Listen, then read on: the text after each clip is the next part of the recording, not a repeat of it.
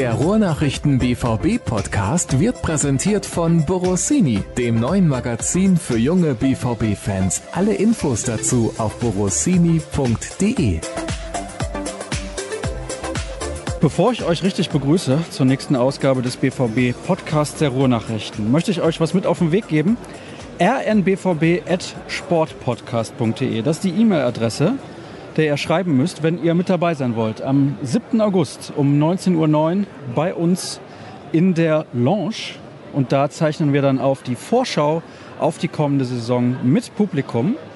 Wie das genau funktioniert, könnt ihr demnächst dann auch online nochmal nachlesen, damit ihr auch alle Informationen habt, die ihr dazu braucht. Aber auf jeden Fall könnt ihr euch das schon mal merken. rnbvb.sportpodcast.de. Und jetzt dann auch Hallo und herzlich willkommen zur nächsten Folge. Neben mir sitzt Florian Gröger.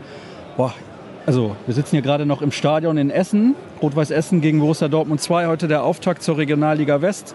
Der BVB hat in der letzten Sekunde, wirklich mit der allerletzten Aktion durch einen Foul-Elfmeter 1 zu 2 verloren, hat lange geführt. Dann gab es noch einen Freistoß und so weiter. Also eine bittere Niederlage, aber ich muss ganz ehrlich sagen, ist jetzt schon ganz cool hier draußen zu sitzen. Es ist eine schöne Atmosphäre, sind noch ein paar Fans hier auch auf der Tribüne. So mag ich Fußball irgendwie. Ja, wenn ich jetzt mit dir hier nicht draußen sitzen würde, dann wäre es eigentlich ganz cool, muss, muss man sagen vielleicht. Geselle ich mich da gleich noch zu den, zu den VIPs um, die gerade noch ein Bierchen schlürfen. Äh, ansonsten, ja, war wieder sehr warm. Also wir haben wieder ein paar Liter verloren. Ja, zum Spiel, also war definitiv ein attraktiver Auftakt in die neue Saison. Für den BVB natürlich mit einem beschissenen Ergebnis, muss man leider so sagen. Weil die haben echt eine richtig gute Leistung gezeigt. Ähm, Matchplan ist eigentlich so ziemlich aufgegangen mit den Auswechslungen, die äh, zumindest bei zwei Spielern verletzungsbedingt waren, ist das äh, System so ein bisschen gebröckelt und ja, zum Schluss kam RWE dann noch äh, noch auf und ja, ich denke, ein 1-1 wäre wär dann das gerechte Ergebnis gewesen. Ja, und der Elfmeter dann in der, weiß ich nicht, 90. plus 4 oder plus 5 hat dann die Emotionen hier nochmal sehr hochkochen lassen. Mike Tulbeck, der neue Trainer vom BVB 2, also der ist sehr emotional in die Kabine gestürmt, hatte sich dann aber auch schnell wieder äh, im Griff während der PK und ja, so läuft das im Fußball. Ne? Also der BVB hat die große Chance zum 2 zu 0 nach dem Konter, so um die 70. Minute, dann dürfte das Spiel gelaufen sein, aber ja, jetzt verlierst du das Spiel, nächste Woche spielst du dann zu Hause gegen Lotte könnte sein, dass sie es auch verlieren und dann stehst du schon fast mit dem Rücken zur Wand. Also so läuft das, auch in der Regionalliga. Allerdings, das dürfen wir nicht vergessen, Rot-Weiß Essen ist nicht irgendeine Mannschaft in dieser Liga. Die wollen auch in dieser Saison wieder aufsteigen, klar. Das Ziel hatten sie in den letzten Jahren auch immer. Da gab es aber noch Viktoria Köln, die eine sehr, sehr gute Mannschaft hatten über all die Jahre, die es auch nie geschafft haben. Jetzt sind sie nicht mehr in der Liga. Lotte ist aber runtergekommen, Fortuna Köln ist runtergekommen. Also die Liga ist nicht unbedingt wirklich schlechter geworden. Deswegen wäre es schön gewesen, hier heute zumindest einen Punkt mitzunehmen. Und das wäre auch verdient gewesen. Du hast es ja eben angedeutet ja, hatte natürlich auch Flair hier. Also, wie ich vorhin gesagt habe, Essen ist nochmal aufgekommen und da das Publikum natürlich dann auch seinen äh, Beitrag zugeleistet. Knapp 15.000 Zuschauer ist, glaube ich, in der Regionalliga nun wahrlich nicht äh, alltäglich. In dem Stadion hier, wo, glaube ich, gute 20, glaube ich, reinpassen, 22, 24, dann doch manchmal normal, aber ja, von der Stimmung her war es gut und ja, für Essen ein guter Auftakt. Also, die können, glaube ich, äh, aus dem Spiel viel mitnehmen und ja, so ein Erfolgserlebnis kann dann ja auch so eine Mannschaft dann auch mal schneller zusammenschweißen, als wenn du dann hier 1-0 verlierst oder 2-0. Man sieht übrigens, dass in Essen ein bisschen was an Geld vorhanden ist, wenn Christian Titz jetzt mittlerweile auf der Trainerbank sitzt. Also ich glaube, hier wird auch ganz gutes Geld bezahlt. Da kann ich ja noch einen Insider erzählen. Also auch der BVB war mal an Herrn Titz interessiert für die zweite Mannschaft, also nicht für die erste. Ja, das hätte mich jetzt auch ein wenig überrascht, aber er kennt sich ja auf dem Level auch ganz gut aus und er scheint auch ein sehr kompetenter Trainer zu sein. Viele sagen beim HSV, dem trauern wir nach. Der hat da eigentlich gar nicht so schlechte Arbeit gemacht. Aber gut, wir wollen nicht allzu sehr über Rot-Weiß Essen sprechen. Wer hat dir denn bei der zweiten des BVB heute gut gefallen? Also erstmal muss ich sagen, dass die Mannschaft eine gute Leistung äh, gezeigt hat. Äh, Marco Rente fand ich gut hinten in der Abwehr. Der hat immer gut dazwischen gehauen, hatte auch äh, gutes Timing auch bei den Grätschen und beim Körpereinsatz. Also hat, ich könnte mich jetzt nicht an, an Foulspiel erinnern, was gegen ihn gepfiffen wurde. Hat sogar eher noch einen Foul gegen sich provoziert. Also gerade in der ersten Halbzeit wirklich stark. In der zweiten Halbzeit konnte das dann äh, in der letzten Viertelstunde jetzt auch nicht mehr so zusammenhalten, dass es halt ohne Gegentor bleibt oder nur mit einem Gegentor. Ja, und Joe Boyamba vorne drin ist, glaube ich, mittlerweile eine Bank. Äh, letztes Jahr oder letzte Saison ja zum, zum Spieler der Regionalliga gewählt und äh, ist jetzt auch ähm, Kapitän und ja, hat den gut weggemacht nach dem Konter, das erste. Und hat auch vom, äh, was ich gesagt habe, die, die große Chance zum zweiten hat auch eine sehr starke Vorarbeit geliefert. Ist seinem Gegenspieler da, da glaube ich, auf 10 Meter nochmal 12 abgenommen. Und hat dann super nach innen gespielt. Aber ja, dann leider von Chris Führig nicht verwertet. Ähm, also das waren jetzt die beiden Spieler, die, die herausgeragt haben, in Anführungsstrichen. Aber wie gesagt, also es war jetzt hier kein Spieler dabei, der jetzt irgendwie ein Totalausfall gewesen wäre. Und äh, bei den Temperaturen ist es natürlich dann immer ein bisschen schwierig. Ne? Erstes Spiel, du weißt jetzt nicht auch genau, wo du selbst körperlich stehst. Deswegen kann es natürlich sein, dass du dann auch ein bisschen überpaced und dann vielleicht auch vor so einer Kulisse dann so die letzten fünf bis zehn Minuten ein bisschen durchhängst. Und ja, dann passiert vielleicht auch so eine Szene wie zum Schluss, die zum Elfmeter und zu großen Diskussionen geführt hat. Also es war jetzt ein Laufduell zwischen einem Essener und zwei Dortmundern. Es gab eine Berührung, also es war jetzt keine krasse Fehlentscheidung, den musst du natürlich auch nicht geben. Also ne, die Essener sagen natürlich, es war einer, Dortmund sagt, es war keiner. Also Szenen, die wir im Fußball, glaube ich, jede Woche haben. Ich sag's mal so, wären 500 Zuschauer hier gewesen, hätte dann vielleicht nicht gepfiffen oder wahrscheinlich nicht gepfiffen, aber das ist hypothetisch. Was mir aufgefallen ist, weil ich ja die zweite nicht so intensiv verfolge, vor allem nicht so intensiv wie du das tust, ich habe immer den Eindruck, da gehen vor der Saison zehn Spieler und zehn neue kommen. Es muss auch schon hart sein für einen Trainer. Gut, der ist jetzt auch neu, aber trotzdem ist das schon keine angenehme Situation. Ja, das ist auch immer so eine der ersten Fragen, die man dann so einem Trainer stellt zu Saisonbeginn, aber die sehen das eigentlich relativ relaxed. Sie wissen ja, was auf sie zukommt. Äh, bei einer U23, ja, der Name Borussia Dortmund zieht da natürlich ein bisschen mehr als vielleicht, vielleicht bei anderen Mannschaften. Aber ich glaube, das weißt du. Und ja, wir haben auch gerade noch mit Ingo Preuß gesprochen. Also es könnte auch noch passieren, dass äh, in den kommenden Wochen da auch noch von oben was dazukommt. Muss man jetzt mal abwarten, was sich da transfermäßig tut. Ne? Kagawa und Co., Morey vielleicht, der hier Spielpraxis sammeln könnte. Balerdi, Gomez. Je nachdem, ob sie noch eventuell verliehen werden. Bei Gomez steht das ja durchaus im, im Raum, bei Balerdi auch eventuell. Also muss man mal gucken. Also ich bin da doch guter Dinge, was die Saison angeht, trotz, trotz der Niederlage heute. Mike Tulberg hat eben in der Pressekonferenz gesagt, er sieht seine Mannschaft auch relativ weit oben. Ja, ist doch, ist doch mal eine angenehme Aussage. Ne? Also er hat gesagt, Essen wird oben mitspielen und er sieht äh, seine Mannschaft aber auch sehr weit oben. Wir haben ja zu Beginn der Vorbereitung mal mit ihm gesprochen, da hat er noch ein bisschen defensiver äh, gesprochen und hat gesagt, ne, Ausbildungsverein, was man so als Trainer in der U23 sagt. Aber das fand ich jetzt schon sehr erfrischend. Äh, also passt dann auch zur Sprachregelung bei den Profis, die auch eine klare Zielsetzung haben in dieser Saison. Und äh, ja, also ich finde, die Regionalliga ist da auch noch ein bisschen Wundertüte gerade was die ganzen Traditionsvereine äh, angeht, du hast gesagt, Essen, die wollen glaube ich auch schon seit 1900 irgendwas aufsteigen. Meistens war dann das Saisonhighlight, dass sie in der Vorbereitung Bundesligisten geschlagen haben und das war's dann, dann sind sie Zwölfter geworden. Also klar, Oberhausen und Aachen und wen wir da alle haben. Also ich denke, muss man erstmal so 10, 15 Spiele ins Land ziehen lassen und dann kann man das glaube ich nochmal neu bewerten. Er macht aber, wie ich finde, einen sehr sympathischen Eindruck und wir arbeiten auch daran, dass er vielleicht mal im Podcast zu Gast ist. Ich glaube, der wäre auf jeden Fall ein sehr, sehr angenehmer Gesprächspartner. Gibt es noch irgendwas zu sagen zur zweiten, bevor wir zu den ersten Hörerfragen übergehen und dann gleich zur Profimannschaft springen? Ja, wer sich für die zweite Mannschaft interessiert, sollte auf jeden Fall nächste Woche ins Stadion kommen. Ist ja auch die Saisoneröffnung kommenden Sonntag oder am übernächsten Sonntag ist es ja dann ab 12 Uhr, glaube ich, geht das dieses Familienfest los. 14 Uhr dann die Mannschaftspräsentation der Profis und um 16.30 Uhr dann das Heimspiel gegen Lotte. Wäre mal ganz cool, wenn man die Hütte wieder annähernd voll kriegen würde. Hat man ja schon beim äh, U17-Finale geschafft. Und ja, ob es jetzt 9.999 werden oder vielleicht nur 6.000 oder 7.000, aber ich denke, das hätten die Jungs mal verdient, äh, dann auch zu Hause vor so einer Kulisse zu spielen, wo dann 80 oder 90 Prozent für dich schreien und nicht gegen dich was ja vielleicht heute dann auch den Ausschlag gegeben hat. Jetzt muss ich auf meinem Zettel mal schauen, wo die Fragen zur zweiten sind. Ich glaube, das hast du eben schon beantwortet, wer denn jetzt Mannschaftsführer der zweiten ist und ob es ein Saisonziel gibt, da haben wir auch gerade drüber gesprochen. Also ich glaube, da müssen wir nicht weiter drüber diskutieren. Wer könnte der Spieler der Saison in der U23 werden? Hm. Ja, das ist, glaube ich, jetzt nicht so ganz einfach zu beantworten. Also Kastrup finde ich ganz interessant, der Däne, der, der jetzt für ein Jahr ausgeliehen wurde. Ähm, hat aber jetzt heute nicht gespielt oder ist auch nicht eingewechselt worden. Also finde ich auf jeden Fall interessant.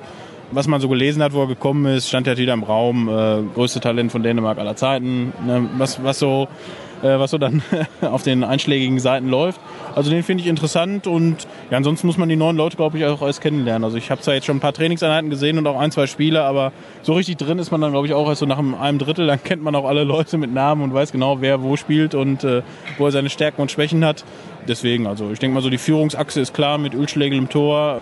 Mori Konate, der sich äh, in der letzten Saison wirklich stark entwickelt hat. Anfang ja eher Ersatzspieler und kaum gespielt und jetzt, glaube ich, war er auch so im Kandidatenkreis für für das Kapitänsamt oder zumindest Mannschaftsrat. Und Tigges vorne drin ist sicherlich ein interessanter Mann, der von Osnabrück gekommen ist, auch U-Nationalspieler.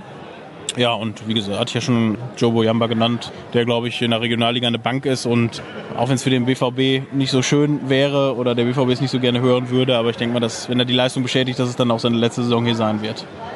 Und damit springen wir dann zu den Profis. Ich glaube, wir haben genug Worte verloren über die zweite und ich sehe auch keine Hörerfragen mehr zu dem Thema. Wobei, vielleicht gehört das auch ein bisschen dazu. Sechs, sieben Torhüter für zwei Mannschaften ist ein wenig zu viel, schreibt hier ein Hörer. Ja, also ich komme jetzt auf vier bei der zweiten. Mit Ölschlägel, Reckert, Hupe und ja, dem Kollegen, der aus der 19 hochkam, da tue ich mich beim Nachnamen immer schwer. Ist mit Vornamen Lucien, das habe ich mir gemerkt. Ja, ich weiß nicht, wie da, wie da geplant wird. Also du brauchst natürlich sicherlich nicht für vier Torhüter, das ist klar. Aber wir haben noch ein bisschen Zeit. Transfermarkt schließt auch in der Regionalliga erst am 1. September, 2. September. Also auch da könnte noch oder wird noch was passieren. Gut, dann hätten wir das auch diskutiert und hier stehen drei Namen auf meinem Zettel, Götze, Rode, Schürle. Eigentlich könnte man Kagawa noch dazu schreiben.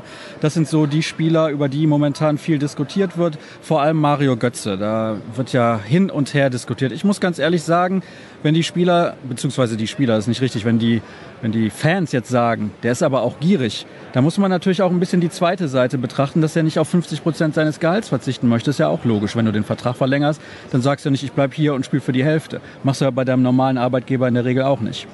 Naja, also dass er jetzt die Hälfte Abzug bekommt, ist jetzt glaube ich Spekulation. Ich denke mal, es, wär, es ist ein bisschen weniger. Ob dann die Zahlen alle so stimmen, die kursieren, ist eine andere Frage. Und am Hungertuch wird er auch nicht nagen, das ist auch klar, er wird schon ein paar Millionen auf dem Konto haben. Man muss da jetzt natürlich Fansicht und Spielersicht ein bisschen äh, differenziert betrachten. Ne? Aus Fansicht kann ich das verstehen, dass äh, jetzt die Stimmen laut werden, undankbar. Der BVB hat zu dir gehalten, wo du halt wahrscheinlich in der schwersten Phase deiner Karriere äh, warst mit der Stoffwechselerkrankung, wo er ein halbes Jahr raus war. Ja, andererseits dann die Spielerseite, klar, würde das von uns auch keiner wollen, dass da am Gehalt gekratzt wird. Er hat jetzt zumindest dann in der Rückrunde wirklich gute Leistungen gebracht. Da kann man natürlich auch wieder sagen, es ist jetzt drei Jahre hier. Das war jetzt die erste Phase, wo er wirklich konstant gut gespielt hat. Ja, also man kann beide Seiten irgendwo verstehen und äh, ja, aber es muss jetzt dann doch irgendwann eine Entscheidung getroffen werden, weil also ich könnte mir schon vorstellen, dass Götze auch hier spielen würde und dann 2020 ablösefrei gehen könnte. Also würde ich jetzt nicht ausschließen. Es wird ja auch spekuliert, dass er dann im Winter gehen könnte und sich das erstmal angucken würde, wie es so läuft. Also ich denke, dass jetzt trotzdem irgendwann beide Seiten auch Gewissheit haben wollen. Es soll jetzt noch eine Gesprächsrunde geben vor, der, vor Beginn der Saison. Ob es dann schon endgültig geklärt wird, kann man zumindest ein Fragezeichen hintersetzen. Aber es bleibt eine Personalie auf jeden Fall, in der Feuer drin ist, das kann man sagen. Und was ich jetzt noch nicht äh, angesprochen habe, was ich jetzt noch hinten dran setze, ne, dass Götze natürlich auch von der Position her jetzt natürlich mehr Konkurrenz hat als in der vergangenen Saison. Also es wird ja auch als Argument angeführt, er ist nicht unverzichtbar für den BVB. Ich glaube, das kann man dieser Meinung kann man sein, definitiv. Er bringt natürlich dem BVB auch äh, Qualitäten ein, die, andere Spieler nicht haben. Die, er hat eine sehr, sehr gute Ballbehandlung, kann gute Pässe spielen durch die, durch die Schnittstellen. Das kann natürlich ein Brand auch. Aber nichtsdestotrotz konnte er natürlich der Mannschaft äh, Qualitäten mitbringen, die, die sonst andere Spieler nicht so haben. Deswegen, es bleibt spannend. Wir werden da in der Saisonvorschau auf jeden Fall noch ausführlicher drüber sprechen. Ich kann nur so viel sagen. Man wollte einen Kader, der in der Breite gut ist. Wenn man jetzt dann Götze wieder abgibt, aus was für Gründen dann auch immer, naja, bin ich der Meinung, sollte man ihn doch eher halten. Ja, wobei man natürlich dann das Rad irgendwie oder weiterspinnen kann, wenn, wenn Götze jetzt noch wechseln sollte in diesem Sommer, was ich jetzt für unwahrscheinlich halte, könnte man natürlich nochmal einen, einen anderen Stürmertypen holen. Dann hättest du dann vielleicht diese Konstellation mit Alcázar und jetzt vielleicht auch Hazard, der vorne drin getestet wurde und dann noch eine Kante mit, keine Ahnung. Die Namen lasse ich jetzt mal außen vor, die da diskutiert wurden, aber das wäre natürlich auch eine Option. Ganz klar. Ich muss ganz ehrlich sagen, ich glaube, es wäre auch für Mario Götze einfach das Beste, wenn er bei Borussia Dortmund bleibt. Aber das ist meine persönliche Meinung und wie gesagt, da werden wir zu gegebener Zeit auf jeden Fall nochmal ausführlicher drüber sprechen, wenn auch die Kollegen dann teilweise aus dem Urlaub wieder zurück sind. Um Himmels Willen. Ja, um Himmels Willen. Da bin ich auch schon sehr gespannt, was Sie dazu sagen. Ist ein sehr, sehr interessantes und spannendes Thema und da muss man auch schon sehr genau drauf schauen. Da gibt es nicht nur die eine oder die andere Seite. Was haben wir denn hier an weiteren Fragen? Warum ist die Präsentation der Mannschaft nicht im Signal in Duna Park und was ist stattdessen geplant? Hast du eben auch schon angerissen. Also der offizielle Grund ist, glaube ich, dass der Rasen geschont werden soll, weil ja am Tag vorher das Supercup-Spiel ist. Da kann man natürlich jetzt entgegenhalten, dass wenn 20 Leute da reinkommen und mal kurz winken, den Rasen nun wahrlich nicht kaputt machen. Es ist jetzt so, wie es ist. Ich glaube auch, es wird vom Flair her nicht so gut auf der Strobelallee, weil, ja, allein schon aus Sichtgründen, weil wenn da ich weiß nicht, wie viele in den vergangenen Jahren bei der Saisoneröffnung waren, ich tippe mal so 20.000 bis 30.000. Wenn die da auf der Strobelallee alle hintereinander stehen, dann bist du hinten an der Eissporthalle. Und ich denke mal, es wird eine Bühne irgendwie geben, dass man zumindest da äh, was sehen kann und vielleicht irgendwie eine Leinwand. Aber ja, also auch wenn es jetzt, wenn wir es alles noch nicht gesehen haben, aber ich denke, dass es im Stadion ein bisschen mehr, mehr Flair hat und dass man auch, weil viele Kinder kommen natürlich, äh, dass man da auch mehr sieht. Wie es dann genau läuft, müssen wir mal abwarten. Vielleicht gibt es auch noch Informationen nächste Woche. Und habe ich jetzt alles beantwortet oder fehlte noch was? Nee, ich glaube, du hast, was das angeht, alles beantwortet. War ja nur eine Frage zu dem So. Thema. Ja gut, ich habe mich jetzt so in den Schwall gelabert. Tut mir leid. Kein Problem, das verzeih ich dir gerade nochmal. Rode ist natürlich auch ein Thema und die anderen möglichen Abgänge. Bei Rode sieht so aus, als würde er für 4 Millionen Euro Ablöse zur Eintracht Frankfurt wechseln. Ja, mit vier, möglichen vier, Boni fünf, von ja. 2 Millionen Euro. Aber gut, das macht jetzt auch nicht wirklich einen Unterschied. Aber es sieht so aus, als würde er nach Frankfurt zurückkehren. Bei Schürle gibt es wohl ein loses Interesse von Zenit St. Petersburg, aber da wissen wir auch nicht wirklich mehr, deswegen wollen wir da nicht in die Tiefe gehen. Kagawa ist immer noch auf der Suche, möchte gerne nach Spanien, haben wir zuletzt auch schon drüber gesprochen, warum das schwierig ist. Er möchte natürlich auch nicht zu irgendeinem Verein, der in der unteren Tabellenregion unterwegs ist. Ja. Und dann hätten wir noch die Personal, ich weiß nicht, ob die Frage noch kommt. Maximilian Philipp? Keiner gefragt? Nein, keiner hat zu Philipp Meine gefragt, weil alle Fresse. irgendwie davon ausgehen, dass er zum VfL Wolfsburg wechselt. Ja. Aber auch da habe ich jetzt gehört, Eintracht Frankfurt könnte sein. Wäre für die ein sehr, sehr guter Spieler, genau wie für Wolfsburg, finde ich. Also sagen wir es mal so, es wird finanziell auf jeden Fall für die Eintracht einfacher als für Wolfsburg, weil wenn die äh, den äh, Brecalo nicht verkaufen, wird es wohl finanziell angeblich nicht klappen.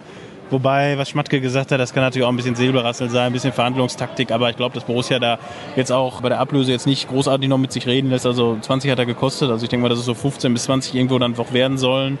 Und Frankfurt hat ja durch die beiden Verkäufe und ich weiß nicht, ob Rebic vielleicht auch noch geht, auf jeden Fall ordentlich Kohle in der Kasse und ja, müssen jetzt auch sehen, dass sie so langsam den Kader mal zusammenkriegen und da ist sicherlich Maximilian Philipp eine Option. Er hat jetzt nach unseren Infos die ganze Woche nicht mit der Mannschaft trainiert, was jetzt darauf schließen lässt, dass er irgendwie freigestellt ist für Verhandlungen oder ähnliches. Er war ja auch der einzige Spieler auf der USA-Reise, der keine Minute gespielt hat. Aus verständlichen Gründen. Ne? Es ist auch, deswegen wird auch hier in Kagawa in der zweiten Mannschaft erstmal nicht spielen, weil die Wahrscheinlichkeit dann auch höher ist, dass er sich vielleicht verletzt und dann ist der Markt dann nicht mehr da. Wobei wir bei Philipp jetzt natürlich über eine andere Summe reden als bei Kagawa. Ja, also es sieht weiterhin danach aus, dass er geht. Frankfurt war zuletzt im Gespräch, ob das jetzt wirklich so ist, müssen wir abwarten. Aber mit großer Wahrscheinlichkeit wird Maximilian Philipp dann am 1. September nicht mehr dem BVB-Kader angehören. Ist was dran am Gerücht, dass der BVB an Malcolm von Barcelona interessiert ist? Das ploppt ja jetzt ganz aktuell auf. Ich habe es auch mit Interesse gelesen. Also wenn man da jetzt mal den Faktencheck macht, spricht nun wirklich alles dagegen. Außenspieler hat der BVB reichlich und weiß ich nicht, 42 Millionen Ablöse. Weiß nicht, können wir ja noch mit dem Hut rumgehen. Also dann, dann wird es auch, glaube ich, beim BVB langsam finanziell ein bisschen eng. Also wir haben gerade schon gesprochen, also wenn kommt noch ein Stürmer oder falls noch Leute wie Guerrero, der auch schon laut einiger Kollegen schon lange verkauft war, ist immer noch da. Sieht ja jetzt auch aktuell nicht unbedingt danach aus, als wenn da kurz was bevorstehen würde. Julian Weigel wird auch immer wieder spekuliert. Also es könnte vielleicht auf der Position dann auch noch was passieren, wenn wirklich ein, zwei Leute gehen. Mahmoud Hut heißt es, dass er noch ein Jahr jetzt seine Chance bekommen soll. Würde ich jetzt aber, das ist jetzt meine Meinung, falls da ein Angebot kommen sollte, ein gutes, denke ich mal auch nicht grundsätzlich Nein gesagt. Also dafür war das letzte Jahr dann auch einfach zu schlecht. Es war richtig schlecht, machen wir Ja. uns nichts vor. Muss man so sagen, oder? Also erste Saison war noch okay und letztes Jahr war dann gar nichts. Also dann ab dem Münchenspiel war er dann gar nicht mehr gesehen. Ja, also wird schon eine entscheidende Saison, wenn er hier bleibt. Ich sehe allerdings jetzt auch aktuell nicht, wo er dann zumindest regelmäßig spielen sollte, weil alle seine Positionen dann irgendwie doch besetzt sind oder wo er Leute vor, vor seiner Nase hat.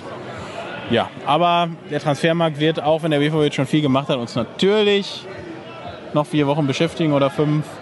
Was würden wir auch sonst machen den ganzen Tag, oder? Und da haben wir eine super Frage zu, denn du hast ja eben schon angedeutet, eventuell nochmal ein neuer Stürmertyp. Im Sturm fehlt definitiv noch ein anderer Spielertyp, jemand, der mitspielen kann und, was jeder sein sollte, der sich Stürmer nennt, torgefährlich ist. Warum tut sich da nichts? Alcázar dazu sehr verletzungsanfällig und kein mitspielender Stürmer, Götze viel zu harmlos. Da habe ich mal eine Statistik rausgesucht, weil ich finde das immer interessant. Borussia Dortmund. ja, warte mal. Sportkasten. Sportpodcasts. Ja, das lasse ich jetzt so drin und schneide es nicht raus, Gerne. aber die Zahl ist sehr, sehr interessant. Der beste Torschütze von Borussia Dortmund in der Meistersaison 2010, 2011 war Lukas Barrios, 16 Buden gemacht. Da hat eigentlich keiner darüber gesprochen, dass Borussia Dortmund irgendwie vorne ein Problem hat. Dann gab es drei Spieler, die haben jeweils achtmal getroffen. Lewandowski, Großkreuz und Kagawa. Zusammen also die vier besten Torschützen, 40 Tore erzielt. Insgesamt Borussia Dortmund mit 67 Treffern. In der letzten Saison die vier besten Torschützen, Alcázar 18, Reus 17, Sancho 12 und Götze 7. Zusammen 54 Tore, also 14 Tore mehr. Und es wird gesagt, die Offensive ist das Problem. Dabei hat man doppelt so viel Gegentore kassiert wie 2010, 2011. Also vielleicht sollten wir einfach Mir mal musst du es doch nicht Ja, erzählen. deswegen erzähle ich es ja den Hörern. Sag's doch den Eben. Experten im Internet. Deswegen habe ich diese Statistik mal rausgesucht und dann sollte man sich mal vielleicht überlegen, ob das Problem wirklich der Angriff ist. So, Dann kommen wir vielleicht noch zu Und einer weiteren Und Frage. zu Ja? Paco Alcázar möchte ich nur sagen, er macht ja jetzt in der Vorbereitung, das sagen auch alle Verantwortlichen, so Hans-Joachim Watzke hat gesagt, Kollege Jürgen Koss hat, glaube ich, gestern noch mit Sebastian Kehl über das Thema gesprochen. Also sie sind alle da positiven Mutes, dass er deutlich gestrafft aus seinem Sommerurlaub zurückgekommen ist. Und ja, ich denke mal, das lässt jetzt anhand nur der Quote, die er letztes Jahr hatte, dann auf jeden Fall positiv in die neue Saison blicken. Also weiß ich nicht, wo es da jetzt das große Fragezeichen gibt. Er muss auf jeden Fall mal beweisen, dass er über einen längeren Zeitraum fit sein kann, aber da muss man einfach nur geduldig sein. Das können wir ja jetzt auch schwer beurteilen, ob das bei ihm funktionieren wird oder nicht.